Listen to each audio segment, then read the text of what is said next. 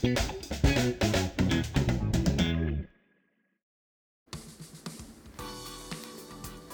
い皆さんこんにちは。こんばんは、えー、坂本チーズトーク10月1日、えー、ついに10月になりました。えー、っと昨日ですね、えー、まあ昨日じゃないですね。一昨日か、えー、新総裁自民党新総新総裁が、岸田さんに決まりました。えーとまあ、我々もですねこの同じコップの中で、えー、従来の安倍政権菅政権を支えてきた、まあ、中心になって支えてきた人たちが、まあ、いくらどの人になろうとも、まあ、政治自民党政治そのものが変わらないという批判を、え、してきたわけですけれども、えー、この新総裁岸田さんについて、えー、志位委員長日本共産党の志位委員長は安倍菅直系政治だとこのように批判をしました。で、まあ、同じですね9月30日に、えー、つまりこの新総裁が生まれた翌日ですね翌日に、えー、日本共産党との志位委員長と立憲民主党の枝野代表が、えー、会談を行いましてそれで、えー、来たる総選挙に向けた政権協力についての合意をえー、したという、まあ、画期的なこの会談が行われました。で我々もですね9月8日の市民連合が提起した、えー、総選挙に向けた政策 6, 6,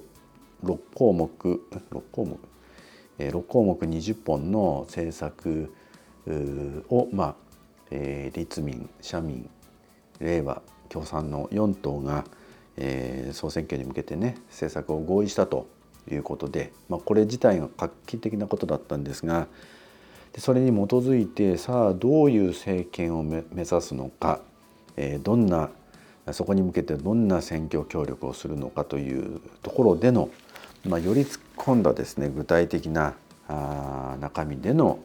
合意があったということです。えー、まあ日本共産党がですねこの決闘99年になるんです、まあ、来年が100年ということで、えー、政党の中で最も長い歴史を持った政党でありますし、まあ、その政党がですね、まあ、最初この初めて日本の社会に生まれた時その瞬間から非合法の政党だったんですよ。えー、ですからまあ本当の意味でのこう合法政党としての活動っていうのはそもそも許されなかったわけですけどそこが日本共産党の出発点だったんですが、えー、この長い歴史の中で、まあ、そういう厳しい暗黒のこの、まあ、民主主義のない、まあ、戦争に突き進んでいくそういう時代の中で、まあ、大変な苦労をしたんですが、まあ、その党が戦後えー、合法政党として、えー、再び立ち上がってそして、えーまあ、戦後70何年ですか、えー、76年になるんですかね、まあ、そういう長きにわたって、えー、もちろん政権を取って政治を変えるというようなことを目指してきた日本共産党ですがあのこの、ね、目の前で戦う選挙を通じて政権を取りに行くんだとでしかもその政権を取る際にどのような政権の関わり政権への関わり方をするかということまで踏み込んで、え合意をして、えそれで総選挙に臨むというのはこの、まあ、およそ100年の共産党の歴史の中でも初めてのことであります。まあ、近代日本政治史の中でえー、共産主義者、まあ、共産党という政党が、まあ、政権を目指すということをですね、えー、こう本格的に本格的にというか、まあ、現実性を伴って、えー、本格的にその政権、えー、協力をしていくというこういう合意を結んで、えー、選挙を戦うというのは初めてということで、まあ、画期的な、えー、結果画期的な会談となりました。でまあ、私たちもこう武者震いをするような思いで、えー、この政権合意これを受け止めてで、まあ、今日10月1日ということもありまして、まあ、ちょうどですねあの我が日本共産党が発行している新聞赤旗の、まあ、新聞購読部数を毎月1日というこの日にあの毎月のね増減を決める大事な日だったので、まあ、全国的にも日本共産党のさまざまなあの、えー、党員の皆さんが、まあ、新聞赤旗読者を一人でも多く増やして総選挙に臨んでいこうというこういう大事なあの10月1日だったので、私もこの新聞赤旗のね、えー、日刊紙今日1日付の一面には、えー、政権協力で合意共産市委員長と立民枝野代表が会談とデカデカとこの見出しが載ったこの新聞赤旗に日刊紙の一面をですねこう市民の皆さんにこうお示ししながらいよいよ今度の総選挙は政権取りに行く時です。ということで訴えながら新聞のご購読の協力を呼びかける取り組みを今日一日やっておりました。で行く先々でですねやっぱり聞こえたのは、まあ、この野党政権に向けたこうした努力を評価するという声でねあの、まあ、あるにはあったんです。ただあのこうメディアの報道って極めて少なくてあそうだったんですかっていうような感じの反応もいくつかありました。それから「おテレビで見ましたよ、えー、立民となんか合意したようですね。頑張ってくださいね」という声もありました。ただあの多くはですねやっぱりこの岸田政権ができたということに対してのですね声ですね。でその多くはですねあの新岸田政権に期待するっていう感じじゃないんですよね。どこ行っても。多くはやっぱりな何これ結局何派閥で派閥の力で結局決まったんだよなみたいなそういう声がかなり多かったですよね。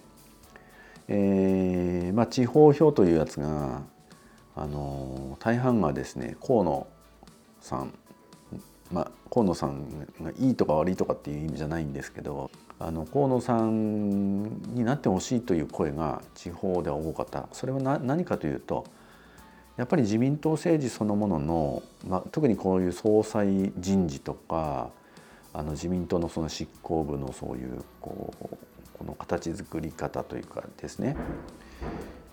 まあ、自民党政治そのものに対する不満や批判というのはすごく強いわけですよ。般党員の中にも。でその党員の多くが河野さんに入れてるわけですねその派閥の力学で、え、候補者を立ててきたというそういう人々ではない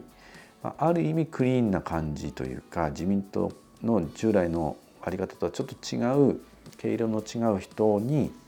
期待をするという人が多かったんだと思うんですね。で、まあ、1回目の投票ではそうやって岸田さんと河野さんはほぼ互角の得票数を取ってしかし過半数を取れなかったということで、ま、上位2人での決選投票になったわけですけど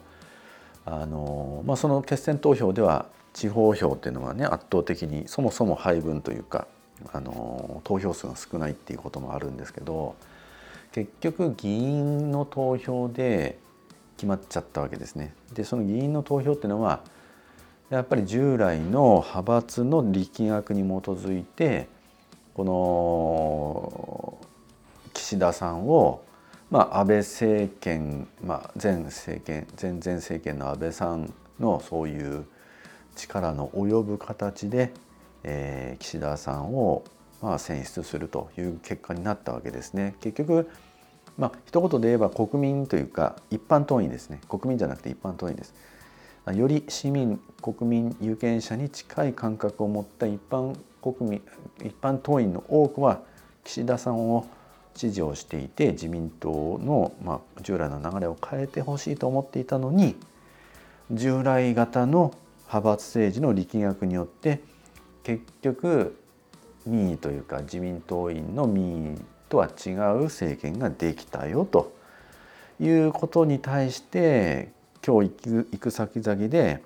結局なんか自民党変わんないよなっていう声がね多数だったというふうにあの強く感じました。まあ、これはあの今日お会いした方々ばかりではなく多分多くの国民の感覚だと思うんですね。でだから自民党総裁選であれだけマスコミで煽って煽って煽って自民党の支持率も若干上げたということではその一点に限っては成功したのかもしれませんがしかしその結果として新しく生まれたあの岸田内岸田自民党執行部と、まあ、そういうものを生み出している自民党のやり方に対して結局がっかり感も相当広げたんだなっていうことがね感じられたんですね。あの現実にこの幹事長には、えー、甘利さんというふうになったし、えー、自民党副総裁には麻生さんですか？それから政調会長に、まあ、安倍の息のかかった高市さんかになっちゃったというわけですからまあ結局そういうことなんだなと。その安倍政権が犯してきたさまざまな、えー、立憲主義の破壊とか、えー、政治の私物化だとかですね不正だとか、まあ、こういったものを、まあ、結果的にはやっぱり守り続ける内閣になっていくということはまあ明らかで、まあ、その意味で志位委員長が会見で、えー、安倍菅直系の政治だと言ったのは、まあ、その通りだというふうに思います。で、まあ、そういう一方でねだからこそこの政治をやっぱり終わらせて新しい政治つまり野党政権を作る必要があるっていうね、まあ、ここが逆に言えば視線がそこにまた注がれる状況条件が生まれてるという意味でその意味でやっぱり野党の政権協議というのがやっぱり非常に重要になっているわけです。でその協議の中でまあ、日本共産党としてはこの市民連合のまあ提起した、え政策に全面的にこれ合意をしてでこれを実現させるために政権を奪取していこうと。でその政権については日本共産党は閣外協力で、え協協力をさせていただくと。いうことに、えここがですねあの、え立憲民主党の枝野さんからのこう要請があってそれに全面的に、えー、賛同するということになったわけですね。でまあ、日本共産党がもちろん閣僚に入ってっていうこともそれはそれであの大事なことなんですが、まあ、いろいろね諸事情はありますしあの、まあ、日本共産党としても、まあ、閣外なら閣外で応援の仕方がいろいろあります。あのこの、ね、合意された、まあ、今までの政治の流れを変えて本当に立憲主義を回復させる平和主義の日本を作るとか格差貧困をなくすとかジェンダー平等を追求するとかさまざまなそういう合意をされた内容についてはその範囲内で全力を挙げてこの政権を支えるということになっていくと思います。またそういう政権を実現していく上でも今度の総選挙での小選挙区での野党協力これをですね、えー、一層こう深めてえー、協力体制を強化して総選挙に臨んでいくということについても合意になったわけですね。ですからあの本当にね今度の総選挙野党が政権を取るぜひとも皆さんお力を貸してくださいと、まあ、こういう訴えをですね本当に迫力を持って、えー、かつ政権を取った時の希望をね大いに大いに語り抜いてそれで野党に対する期待をですねあの広げながらえ選挙本番に向かっていきたいなとこのように思っております。あのこの土日ね次の土日まあ明日明後日ですけれどもあの大いにこの、えー、自民党総裁選のこの問題点とそれに代わりうる野党の政権の姿、えー、目指しているものっていうのはね本当に語って語って語り尽くして、えー、富山県内、まあ、特に3区の皆さんにあの期待をですね持っていただけるように訴え抜きたいなとこのように思っています。え今日10月1日坂本図トーク、えこの辺りにしておきたいと思います。えお聴きいただきましてありがとうございました。